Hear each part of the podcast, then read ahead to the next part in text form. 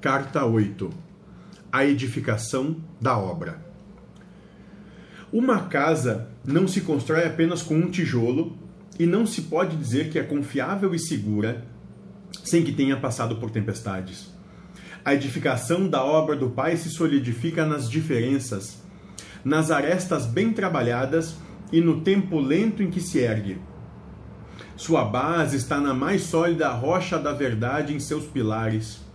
As marcas e as rachaduras constantemente são usadas para seu fortalecimento. Os pilares são poucos, mas estes têm raízes, como árvores, e seguem dando frutos que alimentam quem ali mora. Sim, a morada do Pai oferece não só abrigo, mas frutos para que te alimentem e água fresca para que sua caminhada seja branda.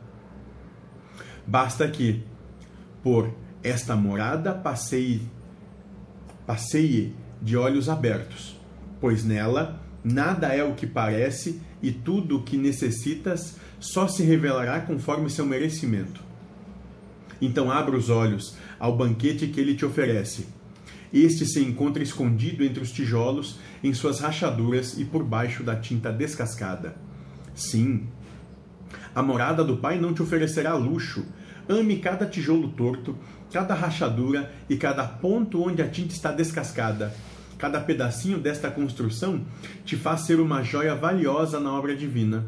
Cada detalhe da tua morada te faz único e igual Cada pedra do jardim faz com que os caminhos até você seja apenas conhecido por quem com amor decide paciente avançar passo a passo até você.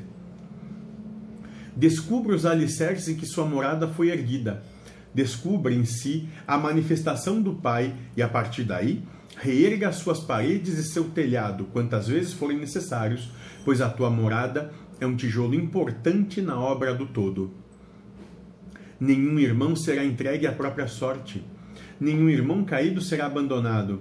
Todos têm o mesmo peso e o mesmo valor diante do Pai. Sinta-se parte do todo, abandone a solidão e descubra que nunca estiveste sozinho. O todo opera por ti, como opera por teu irmão. Estarei e serei e erguerei com você. Espírito sem nome.